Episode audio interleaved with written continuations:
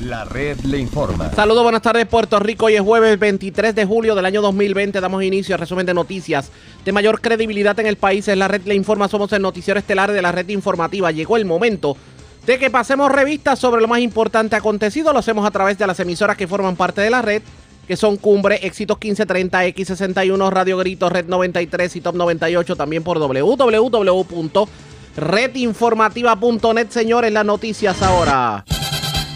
Las noticias. La red le informa. Y estas son las informaciones más importantes en la red le informa para hoy jueves 23 de julio. Ya tenemos que hablar del huracán Gonzalo. Meteorología le sigue el rastro detenidamente.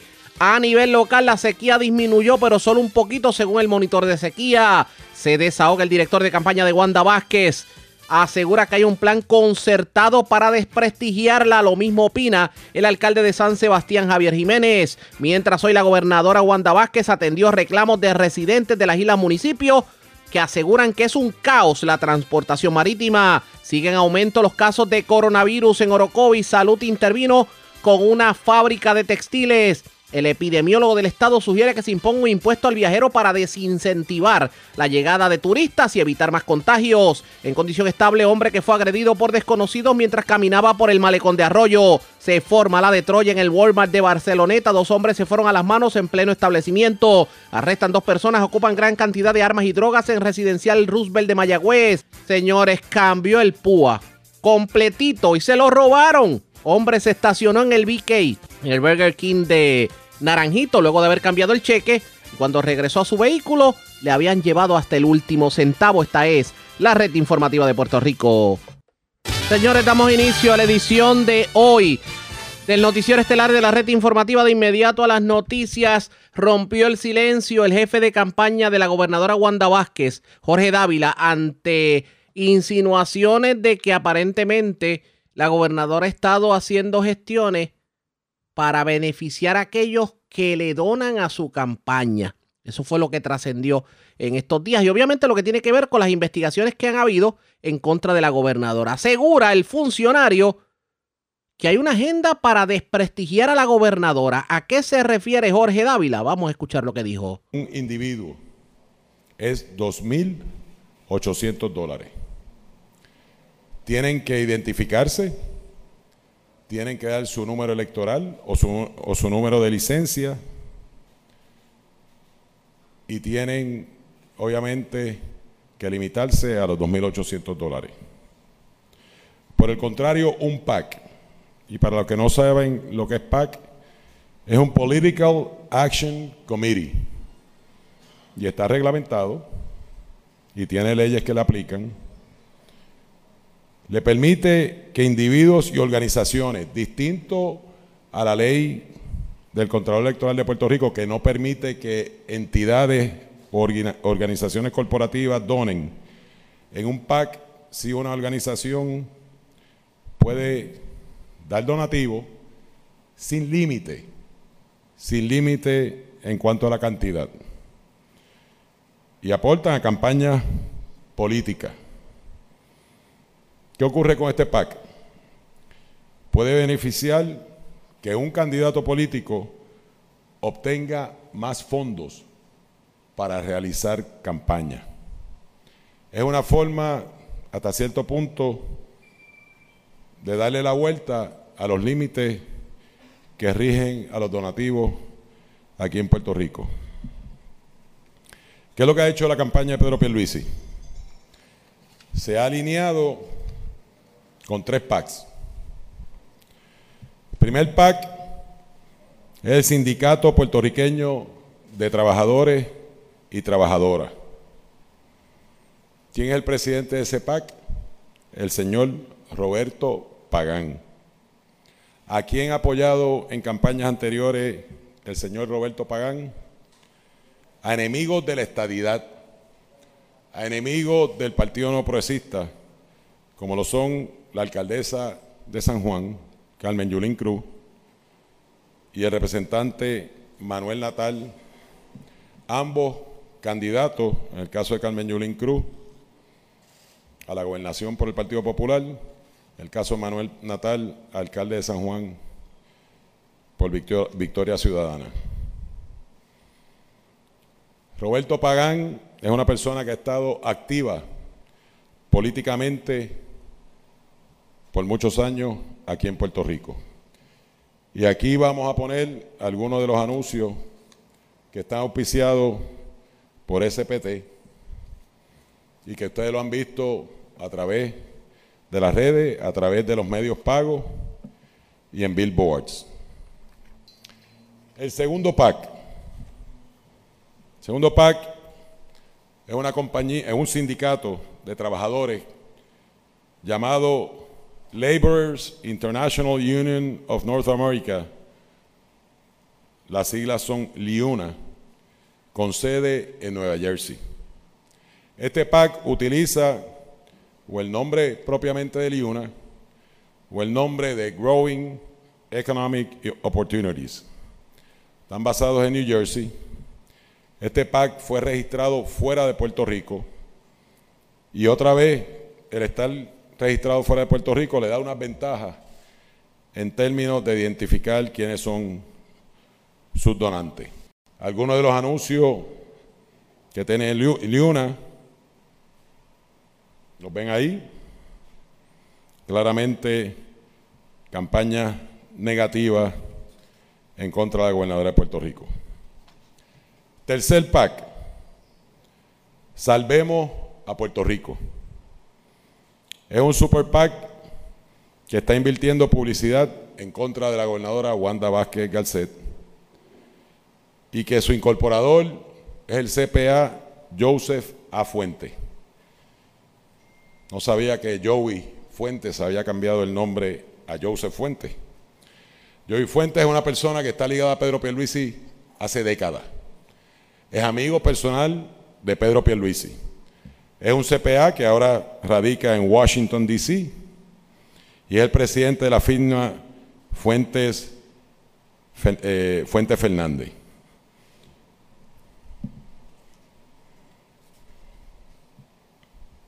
Algunos de los anuncios de Salvemos a Puerto Rico. Interesante el nombre, Salvemos a Puerto Rico. Yo creo que no se han dado cuenta que lo que exigen los puertorriqueños es que cambiemos el discurso político. Lo que exigen los puertorriqueños es que hagamos campañas de altura. Lo que exigen los puertorriqueños es saber cuáles son las soluciones que tiene cada uno de los candidatos camino a una primaria, a una elección. No es lanzar lodo, no es lanzar ataque, y mucho menos contra una mujer puertorriqueña que es la gobernadora de Puerto Rico, Wanda Vázquez Garcet. ¿Cuánto dinero se ha invertido? Aquí tenemos, y de hecho recientemente hubo una publicación de Metro, estas son las cantidades que se han invertido. SPT, Roberto Pagán, 250 mil dólares. Growing Economic Opportunities, Oriuna, 1.900.000 dólares. Escuchen Escuchen esta cantidad. Un millón novecientos mil dólares. En un sindicato que en este momento, hasta donde yo sé, no tiene representación en Puerto Rico. ¿Qué hay detrás de todo esto? ¿Qué hay detrás de todo esto? Y de hecho, el presidente de Growing Economic Opportunities y Liuna han tenido dos querellas radicadas contra ellos, dos demandas por RICO Act. No sé si, si Janet tiene disponible esas dos demandas, pero si no, se las vamos a circular a la prensa. Porque yo creo que es importante alumbrar a las personas que están detrás de todo esto y sobre todo cuestionarnos cuál es la verdadera intención. Porque ustedes igual que yo saben que nadie invierte 1.9 millones de dólares si no espera algo a cambio. Tercera compañía, Salvemos a Puerto Rico. Joseph Fuente, yo antes lo conocía como Joey Fuente, 250 mil dólares. Esto totaliza 2 millones 400 mil dólares de campaña negativa en una primaria del PNP. con anuncios que a quien único atacan es a Wanda Vázquez. Y si atacan a Wanda Vázquez, ¿a quién favorecen? A Pedro Pierluisi.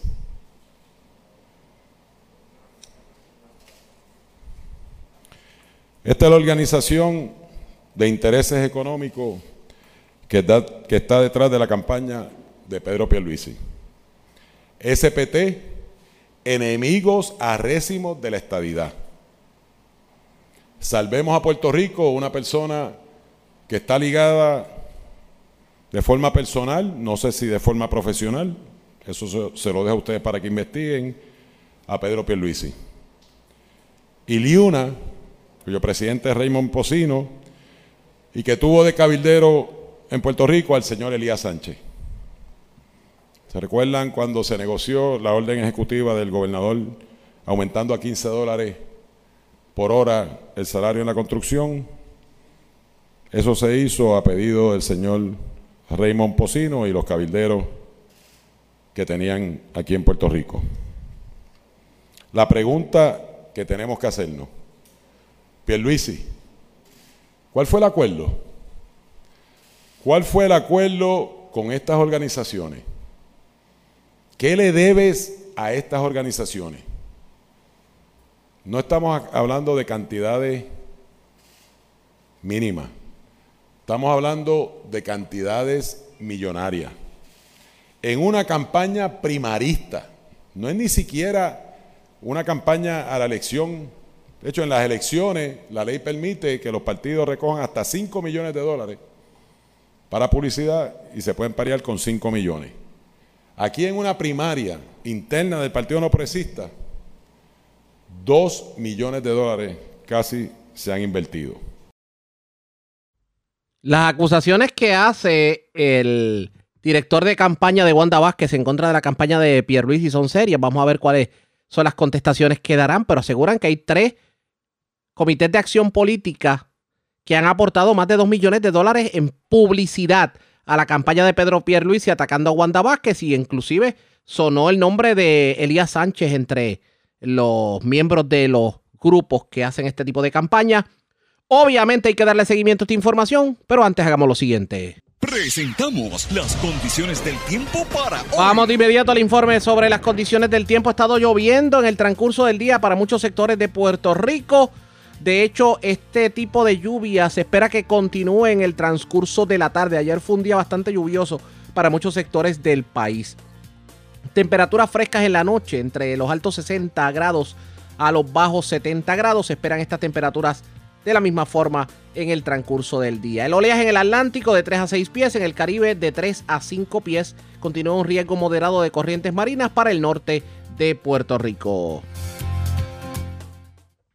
La red le informa. Señores, regresamos a la red Le Informa, el noticiero estelar de la red informativa de Puerto Rico, edición de hoy jueves. Gracias por compartir con nosotros mientras la gobernadora Wanda Vázquez recibía una enérgica defensa por parte de su director de campaña Jorge Dávila en la mañana de hoy.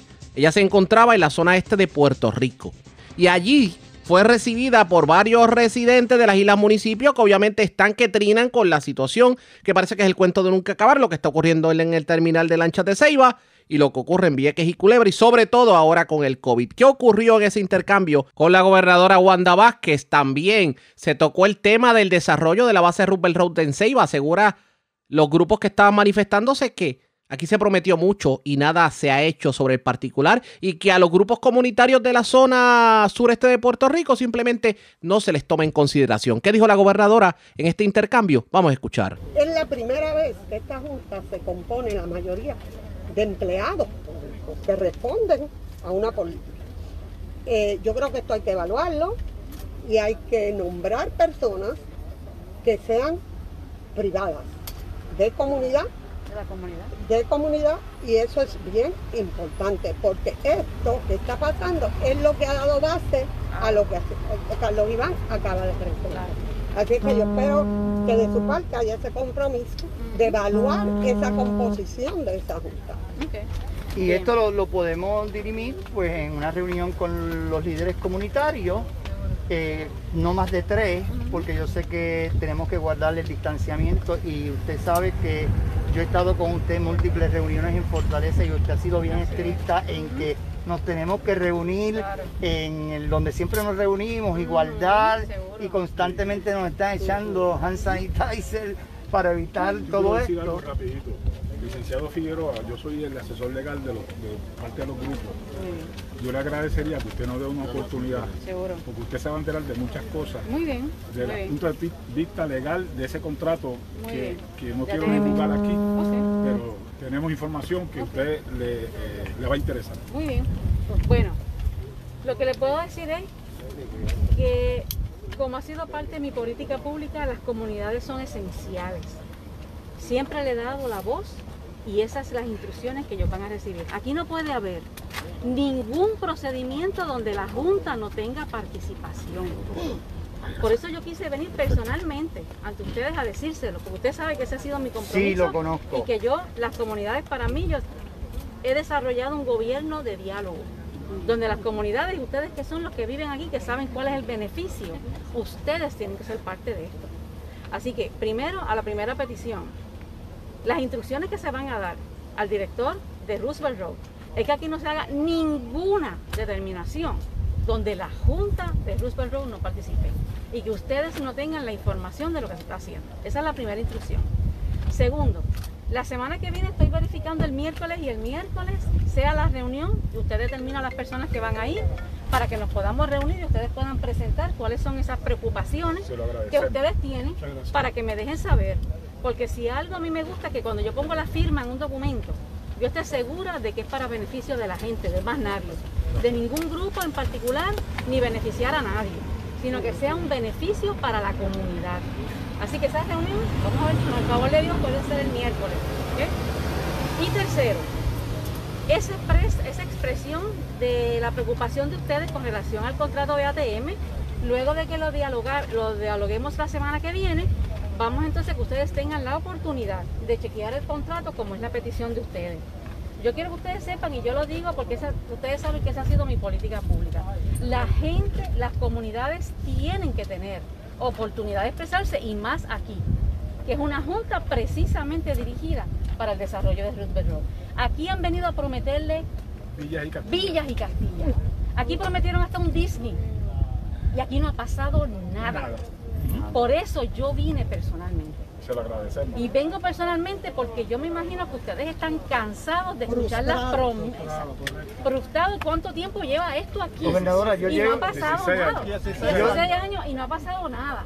Hoy el proyecto, pues excelente, ¿verdad? Porque se da la oportunidad y tenemos que dar el desarrollo para que no solamente haya empleo, sino que haya oportunidades para todos los pueblos limítrofes y Ceiba.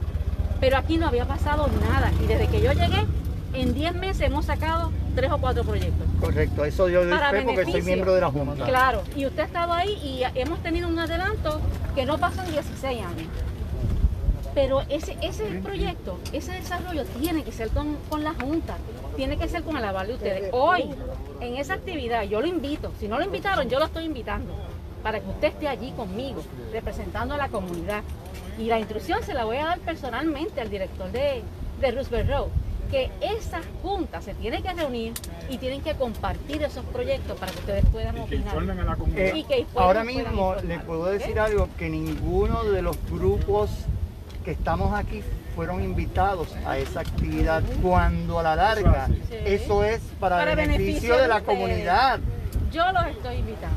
Yo les voy a pedir que los planteamientos que ustedes tengan los vamos a dilucidar en la oficina el miércoles. Pero a esta actividad yo los voy a invitar para que ustedes puedan eh, escuchar de qué se trata este proyecto y cómo se ha hecho, ¿verdad? Sin crear controversias allí porque vamos a tener, la reunión la vamos a tener el miércoles que viene y vamos a aclarar todas las dudas. Pero yo quiero que ustedes sean testigos de que allí yo les voy a dar la lo primero que les voy a decir es la instrucción a que cualquier reunión dirigida al desarrollo de Roosevelt Road tienen que hacerlo con el conocimiento de la Junta y dando la oportunidad a las comunidades que se puedan. Esto ocurrió en medio de una actividad en donde estuvo presente la gobernadora Wanda Vázquez. Vamos a ver qué terminará ocurriendo con los reclamos que hacen estos grupos ante la primera ejecutiva. Señores, vamos a otro tema porque tenemos antes de la pausa que hablar del Decimos tormenta, Gonzalo, pero a punto de convertirse en huracán. Y vamos a hablar de las coordenadas más recientes que tenemos, que obviamente son las de las 11 de la mañana. El meteorólogo Manuel Rodríguez del Servicio Nacional de Meteorología, lo tengo en línea telefónica. Vamos a analizar eso y de una vez hablamos sobre cómo está la sequía en Puerto Rico, porque aparentemente bajó un poquito la sequía, pero no la gran cosa. Saludos, buenas tardes, bienvenido a la red informativa. Saludos, buenos días. Y, gra y, y gracias por compartir con nosotros. A las 11 de la mañana, ¿dónde se encontraba Gonzalo? Cuéntenos. Pues mira, a las 11 de la mañana la tormenta tropical Gonzalo estaba localizada en la latitud 9.6 grados norte, longitud 48.3 grados oeste, moviéndose hacia el oeste a 14 millas por hora con vientos sostenidos de 65 millas por hora. Como bien indicaste antes, el pronóstico oficial del Centro Nacional de Huracanes indica que este sistema podría estar convirtiéndose en un huracán de categoría 1 eh, para mañana y estar pasando bastante al sur, cerca de la isla de Barlo. Eh, cabe destacar que también en la discusión del Centro Nacional de Huracanes indican que existe bastante incertidumbre en cuanto al futuro de Gonzalo, ya que es una tormenta bastante pequeña y estos sistemas tienden a hacer bien, a reaccionar eh, a, a cambios ambientales como al aire seco y constantes frente al sistema y, y realmente el sistema ha tenido algunos problemas en la última hora. Se ve un poco desorganizado en las imágenes de satélite, así que la incertidumbre en qué es lo que va a pasar con Gonzalo es bastante grande con este sistema. Cuando se dice que es bastante grande la incertidumbre, ¿pudiera significar que simplemente se aleje tanto y tanto que ni sepamos de ella o todo lo contrario, que se pueda acercar a la isla? Eh, correcto. La realidad es que mientras un sistema se encuentra al este de las Antillas, pues tenemos siempre que estar vigilándolo por ahora el panorama parece que una de dos. O Gonzalo puede sobrevivir a estas condiciones hostiles y pasar como una tormenta tropical bastante al sur de Puerto Rico para el domingo, o sencillamente el sistema podría debilitarse aún más eh, y pasar como un sistema de lluvias también al sur de la región. Pero todo tiende a indicar que pasaría al sur. No hay nada que la pueda traer más a Puerto Rico.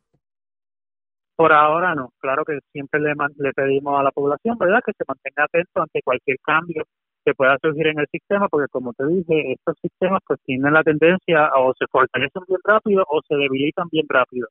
Pero por ahora todas las señales, pues lo que nos indican, o el pronóstico oficial del Centro Nacional de Huracanes, lo que nos indica es que este sistema debe estar pasando al sur de Puerto Rico como una tormenta tropical para el domingo.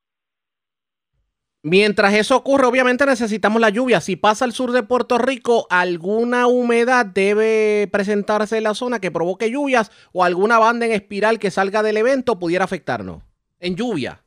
Podría, podría ser, pero depende de cuán lejos pasa el sistema, ¿verdad? Si pasa bastante lejos, pues el grueso de la lluvia se quedaría en la región y siempre alguna banda de lluvia pues podría afectarnos, pero no sería significativa. De igual manera, si el sistema se desorganiza, si puede cambiar su estructura, o si pasa más cercano, pues esos estimados de lluvia podrían variar. La realidad es que no sería hasta mañana que podríamos tener un panorama más certero de cuánta lluvia podría estar trayendo este sistema a nuestra región. Mientras hablamos obviamente de Gonzalo, tenemos que hablar de la sequía, porque hoy bajo el informe del monitor de sequía, aunque hay menos sequía, pero la sequía continúa, ¿cierto? Correcto, el último boletín de hoy del monitor de sequía de los Estados Unidos nos indica que esa sequía eh, severa continúa afectando a esos pueblos del interior, sur y la isla municipal de Vieques. Eh, hemos tenido una deficiencia de lluvia que va entre unas 8 o 20 pulgadas en los pasados 2 a 3 meses en la región, así que pues necesitamos pues, varios episodios de lluvia que puedan estar acercándose a la región para que vaya aliviando esta sequía que sentimos en Puerto Rico. Vamos a estar pendientes definitivamente. Bueno, pues gracias por haber compartido con nosotros. Buenas tardes. Bien, buenas tardes, siempre a la. Ya ustedes escucharon, era el meteorólogo Emanuel Rodríguez del Servicio Nacional de Meteorología. Así las cosas, pues Gonzalo está errático, hay que estar, hay que echarle el ojito. Todo el mundo espera que por lo menos, aunque sea una poquita de lluvia, llegue para aliviar un poco la sequía en Puerto Rico. Hay que estar pendiente a lo que puede ocurrir sobre el particular. La red le informa. Señores, vamos a una pausa. Cuando regresemos, retomo el tema de Wanda Vázquez y hablo con el alcalde de San Sebastián, Javier Jiménez, que ha sido fuerte defensor de la primera ejecutiva. ¿Qué piensa sobre todos estos ataques de la que es objeto la primera mandataria del país? Es lo próximo. Regresamos en breve. La red le informa. Señores, regresamos a la red Le Informa, el noticiero estelar de la red informativa edición de hoy jueves. Gracias por compartir con nosotros cómo toda la situación que rodea a la gobernadora Wanda Vázquez y a otros líderes del Partido Nuevo Progresista afecta a la colectividad no solamente en el proceso primarista, sino también en lo que tiene que ver con la elección en noviembre y la posibilidad de que el Partido Nuevo Progresista revalide.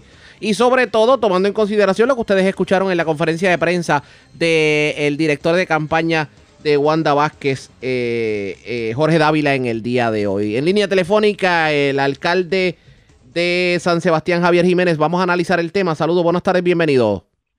Saludos, Ariaga, y saludos a todos los que nos escuchan. Gra- gracias por compartir con nosotros. Oiga, eh, esto que le está ocurriendo a Wanda Vázquez, el que se teorice que hay una agenda escondida para tratar de, pues simplemente desprestigiar la socolor de la primaria que viene el día 9. ¿Qué me dice sobre el particular? Pero hay diferentes tipos de situaciones, ¿verdad? Algunas creadas por el evento político, otras creadas por la presión que existen de diferentes sectores en Puerto Rico, ¿verdad? Sobre diferentes temas. Pero sí definitivamente eh, tiene una, un ataque de, diferentes frentes de, de batalla que definitivamente prueben, ponen a prueba a cualquier ser humano, ¿verdad? Eh, comenzando con la Cámara de Representantes, que tú sabes que ha sido eh, bien eh, eh, belicosa eh, contra Wanda Vázquez, en el sentido de que han iniciado muchas veces investigaciones que nunca habían iniciado eh, por cosas más serias contra personas hasta de la oposición.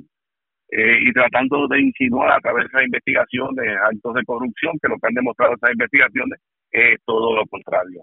Así que todo esto unido a una serie de situaciones eh, que ha tenido, por ejemplo, con la que fue secretaria de Justicia, ¿verdad? Que tú sabes que, ella tuvo pues eh, problemas con la madre de la secretaria, que en un momento dado hasta la despidió. Eh, eh, pues subsiguientemente tiene una eh, diferencia con la secretaria y desembocó en unos referidos eh, que se especulan eh, que el referido fue porque Wanda votó a la que fue secretaria de la familia en un momento determinado, eh, cuando ella había votado a la que era directora de AFAN.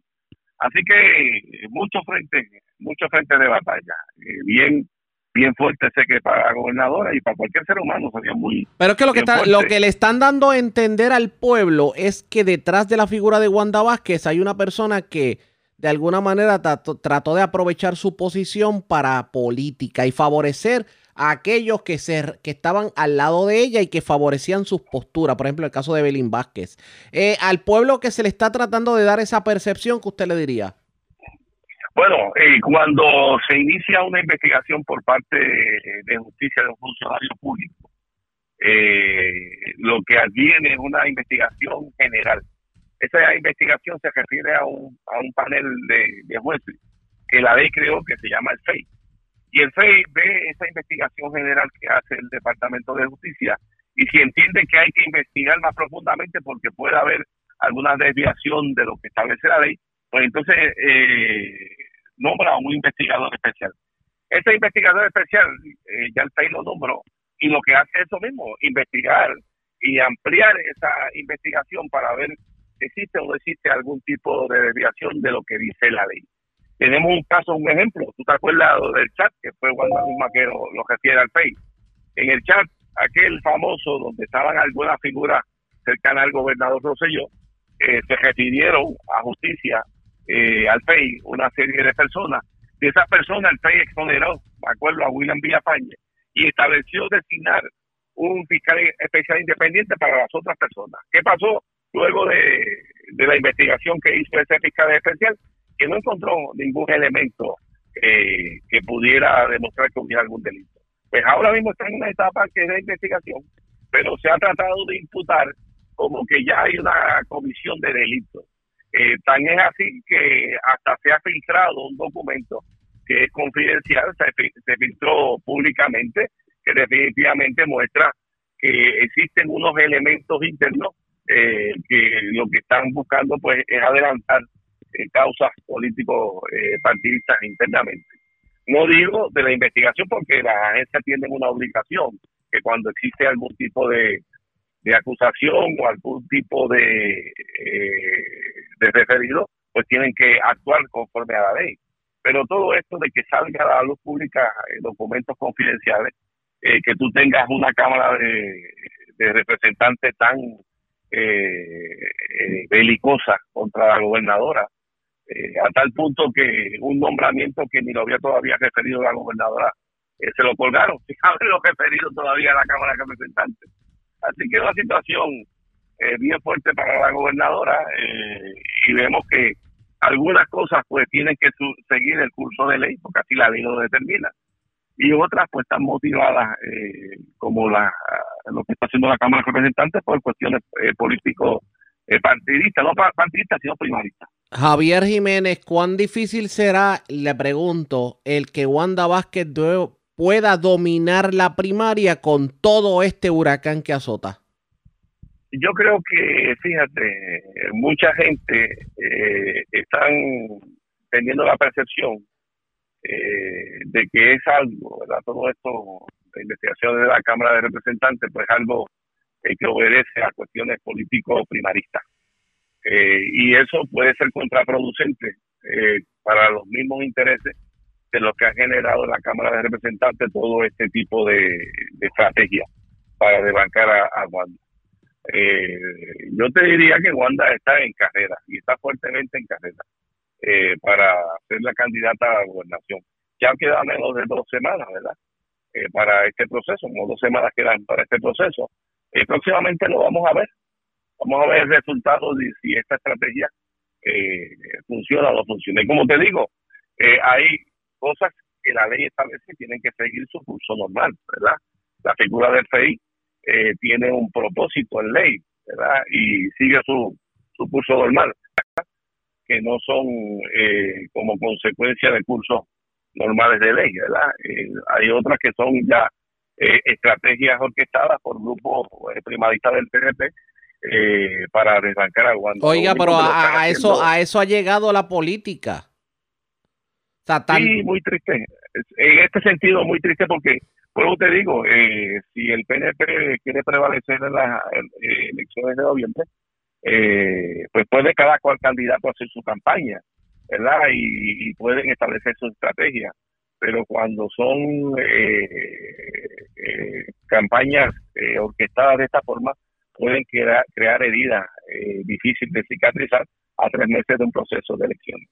Y eso es bien peligroso. Eso es bien peligroso. Porque, bueno, te digo, eh, cada candidato eh, tiene su, sus atributos y tiene sus deficiencias. Pues yo creo que en un proceso de primaria cada cual debe establecer su, su eh, lo que, eh, que quiere para el país, su fortaleza, ¿verdad? Y la gente puede evaluar también sus debilidades, pero de- siempre debe haber un respeto. En el caso de Wanda, pues hasta las uniones, eh, las uniones estas que respaldaban anteriormente eh, a la alcaldesa Carmen Yulín, ¿verdad? Eh, han desarrollado también una campaña contra ella. Así que Wanda tiene diferentes tipos eh, de frentes de batalla que la están atacando eh, sin ningún tipo de misericordia. Están con, con todo lo que pueden.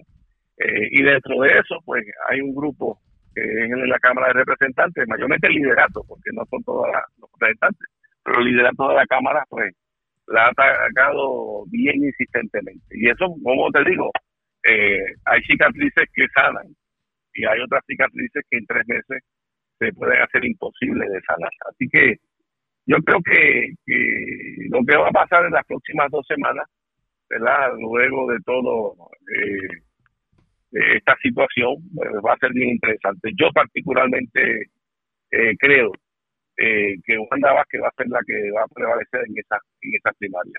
La gente en la calle, muchos se han acercado eh, y han visto todos estos ataques de un lado y de otro y definitivamente pues le ha creado eh, una indignación mayormente con este grupo de la Cámara de Representantes que no han tenido la más mínima deferencia con una compañera de partido, con una gobernadora, con una persona que a- apenas apenas lleva poco menos, casi un año, que todavía no ha cumplido el año de ser, haber sido seleccionada gobernadora por eh, orden de la Constitución y que le ha tocado vivir las turbulencias aquellas que habían en el verano pasado, que dejaron el gobierno totalmente inestable y ya lo pudo estabilizar, que habían dejado aquella relación con Estados Unidos tan maltrecha y ella la pudo eh, nuevamente eh, eh, comenzar a, a, a extender esos puentes a tal punto de que comenzaron ya a llegar los fondos federales, que le tocó vivir en la época de los terremotos, que le tocó vivir también la, los retos de una pandemia en menos de un año. Y con todo esto, pues toda esa animosidad que se ha creado por el liderato de la Cámara contra ella, definitivamente ha desembocado en, en toda esta presión que le han puesto a la gobernadora, a menos de un año que lleva ella como gobernadora. Así que vamos a ver, vamos a ver estas próximas dos, dos semanas. Yo yo creo que va a prevalecer. Tengo tengo ese ese, ese eh, corazonada, ¿verdad? Y lo veo en la calle, ¿verdad? Mucha gente se me ha acercado referente a, a la situación eh, de la gobernadora. Así que vamos a ver qué va a pasar. Vamos a ver qué ocurre. Gracias por haber compartido con nosotros. Buenas tardes. Seguro, Aliaga. alcalde de San Sebastián, Javier Jiménez. Eh, me parece que la primaria en el Partido Nuevo Progresista se torna de ma- bueno, la mar de interesante, muy caliente la primaria. La pregunta es, las heridas que están eh, surgiendo en medio de esta primaria, ¿realmente se podrán subsanar luego del 9 de agosto? Eso está por verse. Ustedes pendientes a la red informativa. La red le A la pausa, cuando regresemos, las noticias del ámbito policíaco más importantes acontecidas, entre las que tenemos que destacar en condición estable se encuentra un hombre que por poco lo arrollan, pero no conforme con eso, los desconocidos lo agredieron y le propinaron heridas. Esto mientras caminaba por el malecón de Arroyo. También se formó la de Troya en el Walmart de, Mar- de Barceloneta en una pelea. Dos personas fueron arrestadas, ocuparon gran cantidad de armas y drogas en el residencial Roosevelt de Mayagüez. También le erradicaron cargos criminales a un hombre por escalar una tienda de computadoras en Aguadilla. Eso y más. Luego de la pausa, regresamos en breve. La red le informa. Señores, regresamos a la red Le Informa. Somos el noticiero estelar de la red informativa de Puerto Rico, edición de hoy jueves. Gracias por compartir con nosotros. Vamos a noticias del ámbito policiaco. Comenzamos en el sureste de Puerto Rico. En condición estable se encuentra un hombre que fue agredido por desconocidos. Esto mientras caminaba por la calle del Malecón de Arroyo. Walter García Luna, oficial de prensa de la policía en Guayama con detalles. Saludos, buenas tardes. Sí, buenas tardes, Señor le bendiga a todos. Tenemos que agentes del distrito de Arroyo investigaron la noche de ayer una agresión ocurrida a eso de las 6 de la noche en la calle San José en Arroyo. Según se informa, alega el querellante Joel Claudio de León, de 44 años, vecino de Arroyo, que sí, mientras se caminaba por la dicha calle, en el malecón de Arroyo, un individuo que conducía un Toyota Eco trató de agredir, de arrollarlo y eh, al no poder hacerlo se desmontó del mismo lo, y lo agredió con sus puños en diferentes partes de su cuerpo. Luego se desmontó el pasajero de dicho vehículo y lo agredió en diferentes partes de su cuerpo con una cuchilla. Claudio de León fue transportado al CDT de Arroyo, donde fue atendido por el doctor de turno, quien diagnosticó heridas punzantes en la muñeca derecha, eh, tres heridas en la pierna izquierda y una abrasión en el brazo izquierdo, siendo este referido al Centro Médico de Río Piedras. Este caso fue referido al a la División de Homicidios del Cuerpo de Investigación Criminal de Guayama, donde se hicieron a cargo de la investigación. Muy buenas tardes, muchas gracias. Y buenas tardes para usted también. Gracias, era Walter García Luna, oficial de prensa de la policía en Guayama. De la zona sureste vamos a la zona norte de Puerto Rico. Las autoridades investigan una pelea que se reportó en el Walmart Super Center de Barceloneta. La información la tiene Elma Alvarado, oficial de prensa de la policía en Arecibo. Saludos, buenas tardes. Sí, buenas tardes. En horas de la tarde de ayer, a través del sistema de emergencia 911 se reportó una pelea en la tienda Walmart Supercenter ubicada en la carretera 2 del kilómetro 26.6 en Barceloneta. Según informó Alejandro Ceno Soto, que sostuvo una pelea con un individuo en la tienda y el individuo se marchó del lugar y se desconocen más datos de lo ocurrido. El agente Alejandro Ortiz Santiago del distrito de Barceloneta investigó el incidente. Eso es todo lo que tenemos por el momento. Que tengan todos buenas tardes. Y buenas tardes para usted también. Gracias, era Elma Alvarado, oficial de prensa de la policía en Arecibo. De la zona norte vamos a la zona oeste de Puerto Rico. Dos personas fueron arrestadas y una gran cantidad de drogas y armas fueron ocupadas. Esto en medio de un allanamiento en apartamentos del residencial Roosevelt de Mayagüez. Natalie Guadalupe, oficial de prensa de la policía en el oeste, con detalles. Saludos, buenas tardes. Saludos, buenas tardes. En la tarde de ayer, 22 de julio del 2020, la División de State Force del área de Mayagüez diligenciaron una orden de registro y allanamiento con cooperación del Cuerpo de Investigaciones Criminales de Mayagüez, la Agencia Federal ICE División Strike Force de Aguadilla, Divisiones Caninas, Sección Oeste y personal de Vivienda Federal. La misma fue expedida por la juez Angie Acosta Irizarry y autorizada por el fiscal Geraldo Martínez de la Fiscalía de Mayagüez. La orden iba dirigida para el residencial Franklin D. Roosevelt, apartamento 304, edificio 12 de Mayagüez, con los siguientes resultados. Se arrestaron a José Juan Morales Troche, de 21 años, con residencia en el lugar allanado. Este tiene récord, criminal por sustancias controladas. Y a Keis Lamarí Colón, de 28 años y residente en el lugar allanado. No tiene récord previo. La evidencia ocupada fueron una pistola marca Glock modelo 23 calibre .40, una pistola marca Taurus calibre .40, tres cargadores, uno de ellos tipo tambor, 72 municiones calibre .40, 151 decks de heroína, 111 bolsas de crack, 41 bolsas de cocaína, 14 gramos de marihuana, 25 pastillas de diferentes tamaños, 1.627 dólares con 25 centavos en efectivo y un money order de 200 dólares, además de parafernario para empacar sustancias controladas. A la dama le fueron removidos tres menores de edad, hijos de ella, por el departamento de la familia, los cuales asumieron custodia de los mismos. Estos casos fueron consultados con la fiscal de con la fiscalía de Mayagüez y con las agencias federales la agencia federal ICE tomó jurisdicción de los arrestados y estos fueron sumariados en el Centro Metropolitano de Detención en Guaynabo. Esta investigación está a cargo de los agentes Manuel Ruiz y Eduard Martínez bajo la supervisión del sargento Julio Pérez del State Force de Mayagüez. Estos trabajos son parte del plan anticrimen del área de Mayagüez, quien dirige el teniente coronel Roberto Rivera Miranda, comandante del área de Mayagüez. Gracias por la información. Buenas tardes. Buenas tardes. Gracias, era Nato, de prensa de la policía en Mayagüez. Del oeste vamos al noroeste de Puerto Rico. Se erradicaron cargos criminales contra un hombre que aparentemente se apropió de mercancía de la tienda Computer Outlet del barrio Corrales de Aguadilla. Diana Hilerio, oficial de prensa de la policía en la zona noroeste, nos tiene detalles en vivo. Saludos, buenas tardes. Sí, buenas tardes a todos. Tenemos que en la tarde de ayer la División de Propiedad del Cuerpo de Investigaciones Criminales sometió cargos contra Joendi Villanueva Hernández, de 29 años, de 20 años de edad, perdón, residente de Aguadilla por los delitos de apropiación ilegal y daños.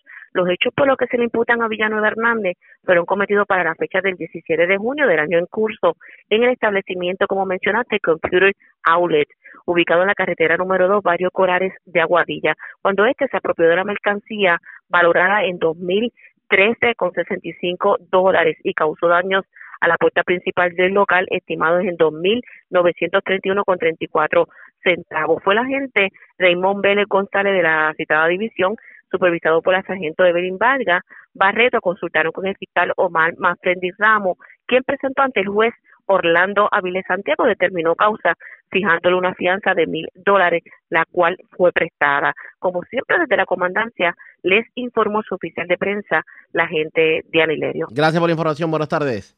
Buenas tardes, Gracias, era Diana Hilerio, oficial de prensa de la policía en Aguadilla, de la zona noroeste. Vamos a la metropolitana, porque señores, un hombre que había recién cambiado 9.900 dólares en el banco, alguien pudiera decir que se presume del PUA, se paró a comer en el Burger King de Naranjito y cuando regresó le habían robado el dinero de su vehículo. Además, le llevaron la cablería de la planta eléctrica a las facilidades de Inspira en Bayamón y es Mayra ya, la oficial de prensa de la policía en Bayamón, quien nos trae detalles. Saludos, buenas tardes. Sí, buenas tardes. Eh, la información que tenemos es que una apropiación ilegal se registró a las 11 y 39 de la mañana de ayer en el estacionamiento del centro comercial El Mercado Plaza, localizado en la carretera 152 en Naranjito. Según alega el querellante José Rolón, mientras se encontraba estacionado su auto Suzuki aéreo color negro del año 2006 frente a un establecimiento de comida rápida, alguien le ocasionó daños al cristal de su vehículo, logrando acceso al interior del mismo y apropiándose de 9.900 dólares en efectivo. El caso fue investigado preliminarmente por el agente William Palomino, adscrito al precinto de Cedro Arriba, y será referido a la División de Delitos contra la Propiedad del CIC de Vega Baja y a las 2 y 53 de la tarde de ayer se registró una apropiación ilegal en el edificio Centurión, donde ubican una de las oficinas de Inspira en la carretera número 2 en Bayamón. Según la información eh, preliminar, alega la querellante Vilmari Burgos que alguien teniendo acceso al sótano del edificio, se apropió de 60 pies de cable del generador eléctrico que pertenece a la oficina de Inspira, que ubica en el tercer piso de esta estructura.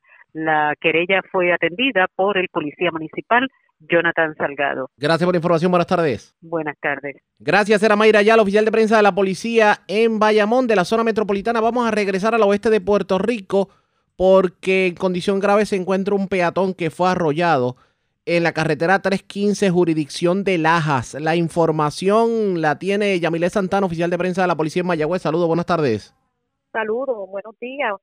En Infor- fecha del 22 de julio del 2020, a las 7 y 10 de la mañana, a través del sistema 911, se reportó accidente de auto con peatón en la carretera número 315, kilómetro 0.7, jurisdicción de Lajas. Según la investigación del agente Luis Torre Lugo, adscrito a la División de Patrullas y Carreteras de Mayagüez, el señor Rosendo Camacho Segarra, de 85 años, cruzó la carretera 315, kilómetro 0.7, frente a la panadería Mercado, en el pueblo antes mencionado, cuando fue impactado por el vehículo Toyota Corolla 2012, color negro, conducido por el señor Oscar Santiago Figueroa, de 76 años, residente de Lajas, de la doctora Pavón, diagnosticó fractura en pierna izquierda, sangrado craneal y abdominal y distintos traumas en el cuerpo, por lo cual tuvo que ser transportado en Aeromed al Hospital Centro Médico de Río Piedras en condición de cuidado. Se le dio conocimiento al fiscal Iván Blondet, quien ordenó a ocupar el vehículo antes mencionado. La escena fue trabajada por el agente Luis Segui de Servicios Técnicos de Mayagüez. Se realizó la prueba de aliento a Santiago Figueroa arrojando 0% de- a la misma. Gracias por la información. Buenas tardes. Muy buenas tardes. Gracias, era Yamilet Santana, oficial de prensa de la policía en Mayagüez, de la zona oeste a la zona sur de Puerto Rico, porque señores, encontraron drogas y dinero en efectivo. Esto en medio de un hallazgo en el, residen- en el residencial Lirios del Sur de Ponce. Emanuel Ayala, oficial de prensa de la policía en el sur, con detalles. Saludos, buenas tardes. Saludos, buenas tardes, compañero. ¿Qué información tenemos? En horas de la tarde del día de ayer, 22 de julio de 2020, agentes adscritos al plan Área Ponce afectaron el hallazgo de sustancias controladas y dinero en efectivo que ocurrido en el apartamento 299 ubicado en el residencial Lirios del Sur en Ponce. Según nos informaron los agentes, mientras ellos realizaban rondas preventivas por el lugar, fueron ocupados 8 decks de heroína, 4 bolsas de marihuana y 37 de cocaína. Además de esto, 430 dólares en efectivo. El hallazgo será consultado por un magistrado hoy para la decomisación del mismo. Gracias por la información, buenas tardes. Saludos, buenas tardes. Era Emanuel Ayala, oficial de prensa de la policía en la zona sur de Puerto Rico. Más noticias del ámbito policial con nuestra segunda hora de programación. A esta hora hagamos lo siguiente. La red le informa. Vamos a una pausa, identificamos nuestra cadena de emisoras en todo Puerto Rico y cuando regresemos hablamos del coronavirus. En lo próximo, a la pausa, regresamos.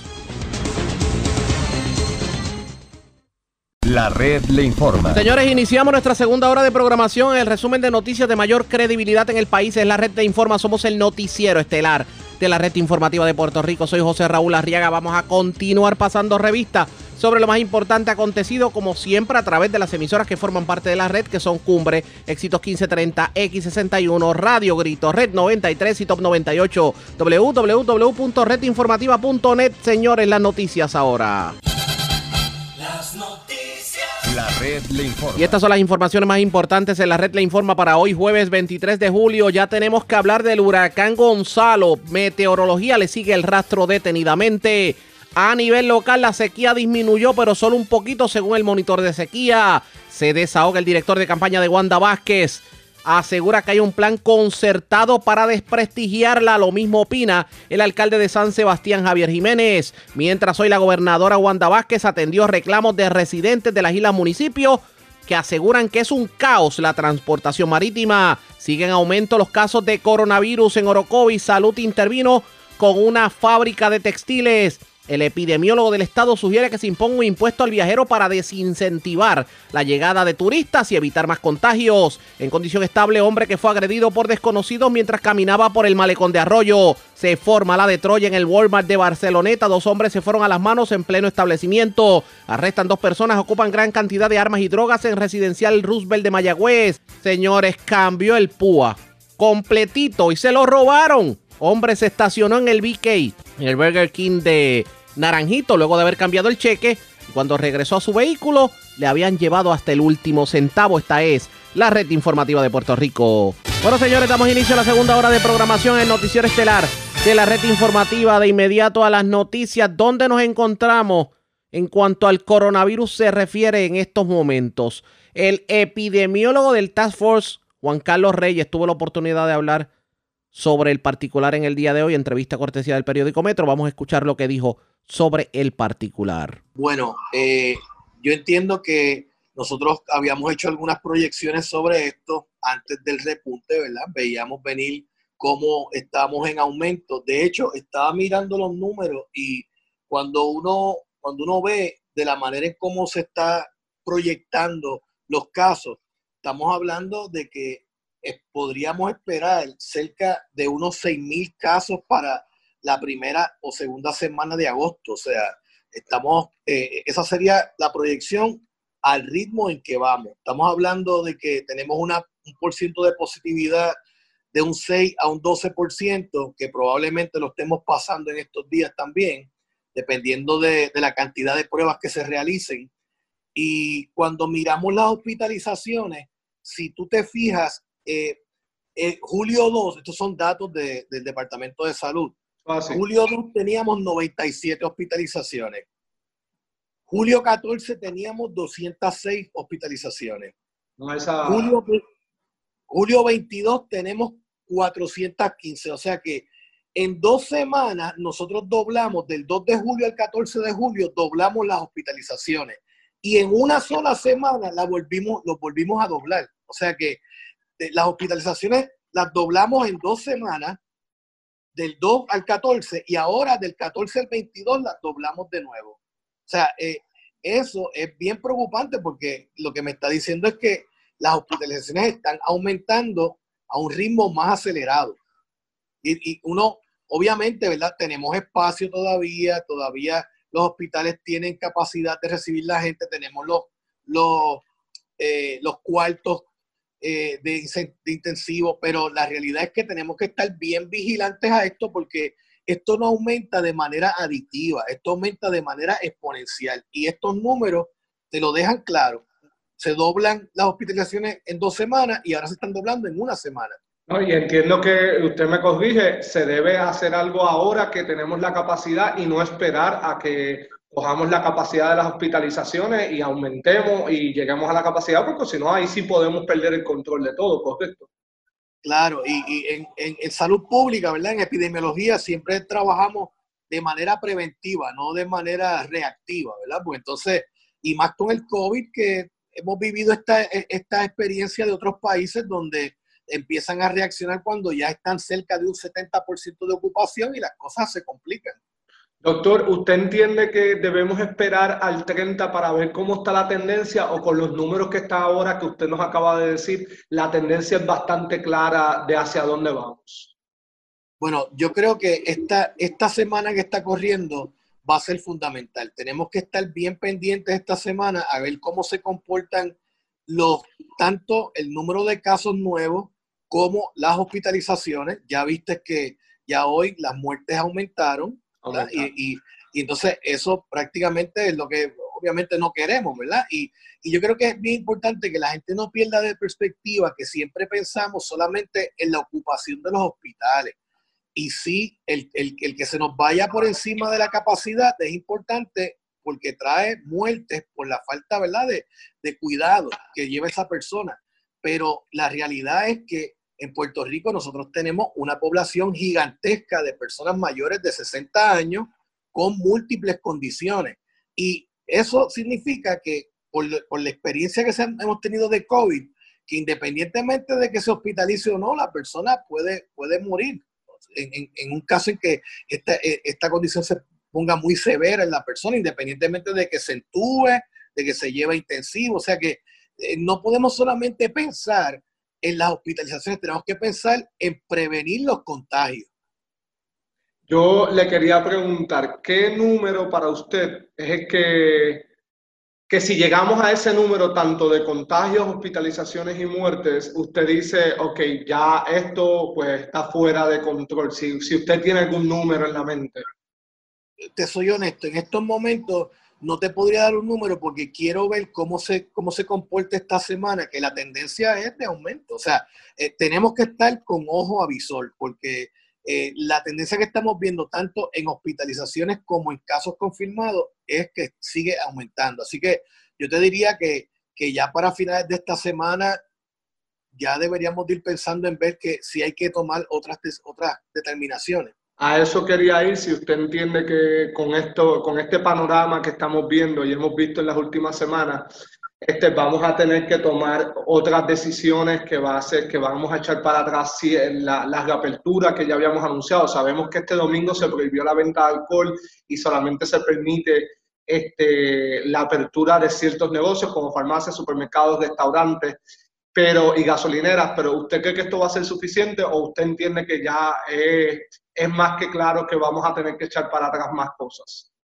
Bueno, yo, yo antes que nada soy ¿verdad? salubrista, soy epidemiólogo y, y pienso en la salud del pueblo principalmente, pero no te voy a negar que estamos experimentando un, un proceso bien crítico en la economía del país donde no, ¿verdad? No las grandes empresas, sino los puertorriqueños con pequeños y medianos negocios están perdiendo sus negocios. Y, pues eso, eso, es bien difícil, porque gente que, que, han estado algunos hasta toda una vida para echar su negocio hacia adelante, de momento la cosa se está poniendo bien difícil. Así que eso me hace pensar que tenemos que ir con cuidado y no hablar de un lockdown total pero ya nosotros, el Task Force y yo personalmente hemos hablado con la gobernadora de que si continúa el ritmo de nuevos casos y hospitalizaciones, quizás vamos a tener que regresar a un lockdown total para poder apagar el fuego. Para poder, sí, que eso fue lo que hicimos al principio y usted me corrige, hay expertos que han dicho que Puerto Rico cuando vino ese primer lockdown estuvo cerca de prácticamente eliminar el coronavirus. No sé si los números de ustedes comprobaron eso, pero pues a la reapertura pues volvieron a subir todos estos contagios. Bueno, la realidad es que la, realidad es que el lockdown de la gobernadora fue en un momento sumamente eh, crítico. Ella tomó esa decisión prácticamente sin, sin muchas recomendaciones de, mucha gente. Yo creo que ella fue bien acertada en eso. Eh, pero hay algo bien importante. Nosotros llegamos a tener eh, una estimación del R0, ¿verdad? que es la probabilidad de contagio en la comunidad, ¿verdad? Cómo, cómo se contagia la gente. Por debajo de uno, muy poco tiempo, casi siempre estuvimos en uno, o sea que, que fue muy bueno, pero eso lo que significa es que el virus estuvo de manera endémica, o sea, estaba en nuestro país, pero nosotros estábamos haciendo cosas para mantenerlo ahí. Ahora, tan pronto hacemos la reapertura, al igual que en muchos lugares del mundo, vuelven y comienzan los, los casos a surgir. Pero yo, yo quiero traer un, un, comentario rápido, porque a mí, me, a mí me preocupa muchísimo lo del aeropuerto. Yo creo que lo del aeropuerto es un foco terrible de, de infección para nosotros. Pero yo quiero que, que quede bien claro para la gente que ya mientras más trabajo se hace del contact tracing, nos damos cuenta de que la transmisión comunitaria es muy fuerte. Tenemos a muchas personas eh, que el concepto no lo tiene claro. Si, si tú tienes un familiar que tú amas y adoras, pero es de, es de Camuy y tú eres de Carolina y tienes otros familiares que son de Barranquita, pues mira, eh, ustedes se juntan a una reunión familiar y eso es de alto riesgo. El que el familiares queridos y amados y, cercanos no significa que, podemos reunirnos, porque la, la experiencia y, la, y la, prevalencia del virus en los diferentes municipios eh, eh, eh, varía. Y entonces hay muchas personas que piensan que si es mi colega cercano, si es mi familiar cercano, si es mi vecino cercano, pues me puedo reunir con él y no, no se puede. Eh, es algo que tenemos que tener en consideración porque estamos teniendo mucha transmisión comunitaria y de hecho, para completar ese, esa línea, cuando uno mira los informes del Departamento de Salud de los brotes, uno se da cuenta de que ya esto está en, en todas partes. hay personas que se están contagiando en todos los lugares, en supermercados, en restaurantes, en, en actividades familiares, que son una de las más. De las más que producen brotes, pero ya esto es algo generalizado, donde si la gente no tiene cuidado, vamos, eh, la cosa se nos va a salir de control. Perdón que, que- perdón que abone sobre eso, no, no estaba en mis planes tocar el tema, pero los números que usted tiene, ¿entiende que la transmisión comunitaria es más alta que lo que viene del aeropuerto? No, todavía a- a- a- en, est- en estos momentos yo creo que la, la transmisión del aeropuerto está siendo bien terrible. Eh, eh, La estamos- principal.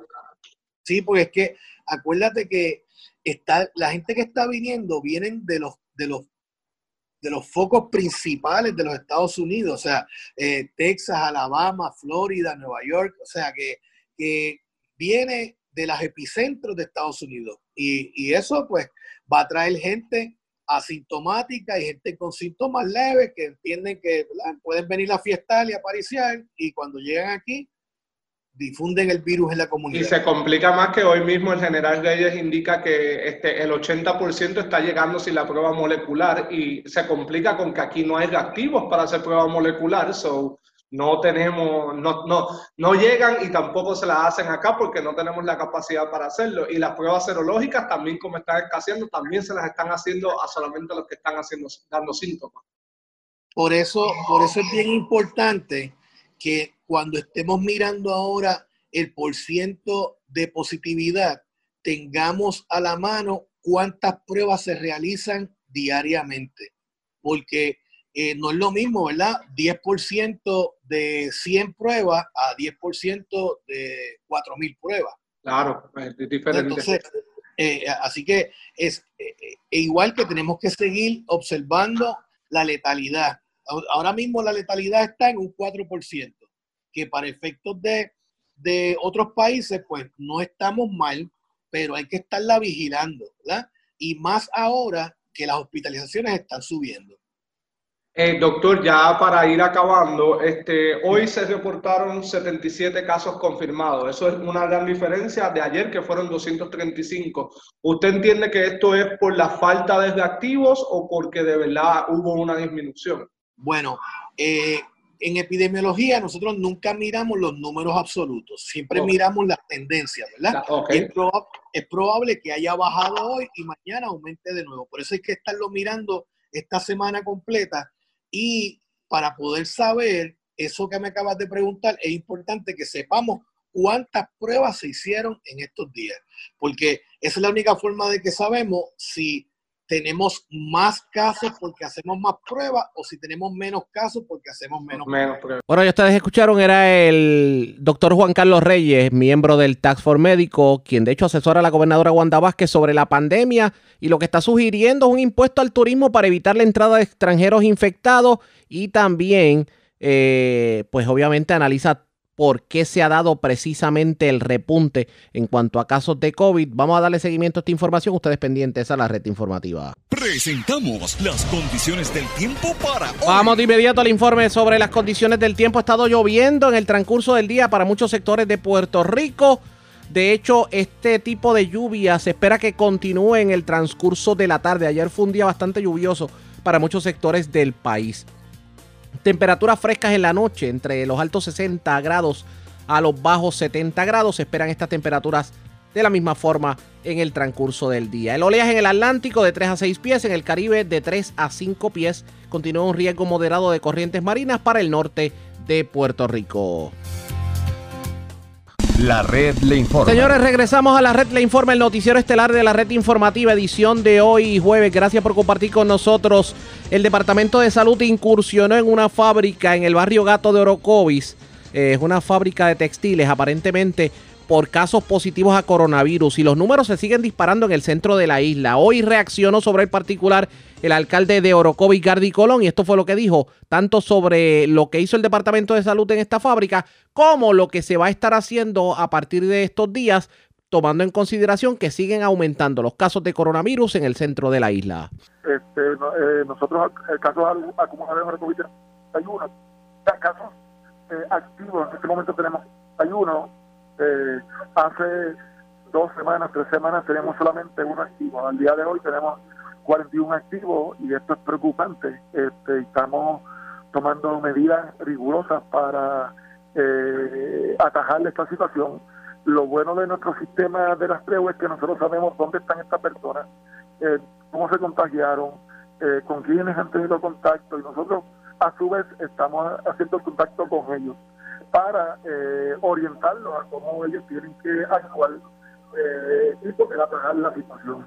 Eh, pero. Eh, llamado al público es a que eh, mantengamos las medidas de cautelares de utilizar mascarilla, hand sanitizer, distanciamiento y salir de la casa estrictamente si es necesario.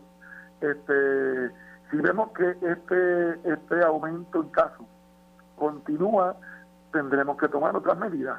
Este, esta medida puede ser toque de queda, puede ser eh, impactar ciertas áreas eh, que, sabemos que, tal vez eh, eh, a través del sistema de rastreo veamos que la persona o, o- alguna institución no está cumpliendo, pues eh, entraríamos a, a, ¿verdad? a tratar de resolver la situación particular pero tenemos que ser agresivos con esto, no podemos dejar que esto eh, se siga propagando, se siga eh, eh, eh, ¿cómo es? este, regando por todo Orocovis, porque, porque ya en Orocovis tenemos casos donde tenemos personas inclusive hospitalizadas eh, y tenemos que ser responsables eh, manejando la situación.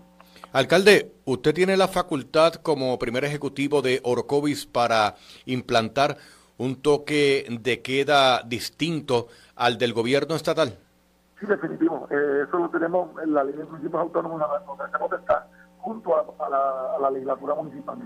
Eh, lo, lo que se hace es que se hace una, una ordenanza municipal estableciendo ¿verdad? Este, los- los, eh, los- el toque de queda o lo que se vaya a hacer y eh, esto conlleva penalidades, claro, esto hay que anunciarlo en el periódico, eh, etcétera, o sea, hay, un proceso, hay un proceso, pero no quisiéramos llegar a eso. Lo que quisiéramos es que, el- que el- actualmente tenemos una orden ejecutiva de la gobernadora, eh, lo que queremos es que la, el público acate esa orden ejecutiva eh, y que pongamos ¿verdad? Eh, de nuestra parte para que esto se ataje. Pero si vemos que esto no está sucediendo, podemos implantar medidas más rigurosas como lo han hecho en, en, en Camuy hasta el momento. Eh, sabemos que el gobierno municipal de Orocovis a través del equipo asesor médico está haciendo su trabajo en el contact tracing para seguir estos casos. Inclusive me llega información de parte del compañero Joseph Rivera, su ayudante, al igual que Ana Yadira Collazo, eh, su ayudante ejecutiva, eh, a los cuales tengo que felicitar por el trabajo que están realizando día y noche, porque esto no es un trabajo que están realizando de 8 a 4, están trabajando desde tempranas horas hasta altas horas de la noche para bregar con esta situación junto a la epidemióloga y los profesionales que se encuentran en ese grupo de trabajo. Y me acaba de informar que inclusive antes solamente habían dos números telefónicos para que las personas llamaran de 8 a 6 de la tarde, el 373 8831 y el 373-7904, todos con el 787. Y ahora hay cuatro números adicionales, que es el 787-203-4507, 787-204-7527, de lunes a sábado de 8 de la mañana a 6 de la tarde. Van a estar en la página oficial del Gobierno Municipal de Orocovis estos números telefónicos y también se han incluido el 787-614. 6571 y el 787-614-3602 de 8 de la mañana a 4 de la tarde de lunes a viernes. O sea que la respuesta rápida está por parte del gobierno municipal. Sí, Hernando, y este, eh, son muchas las llamadas que recibimos, por eso es que estamos este, añadiendo números adicionales.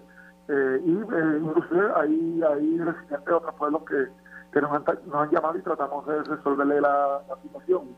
Este, pero eh, llamados a que el público ¿verdad? pongamos de nuestra parte y esto es algo serio. Este, si usted tiene duda de cómo actuar, si, si usted ha tenido algún tipo de contacto con alguien que es positivo, este, por favor comuníquese, déjelo saber y los orientamos de cómo usted actuar, cómo proceder este, para eventualmente que usted, su familia y las personas con las que usted tiene contacto estén seguras. Alcalde, durante el día de hoy tengo entendido que se ha realizado un operativo en la fábrica del gato. ¿Qué sabe sobre eso?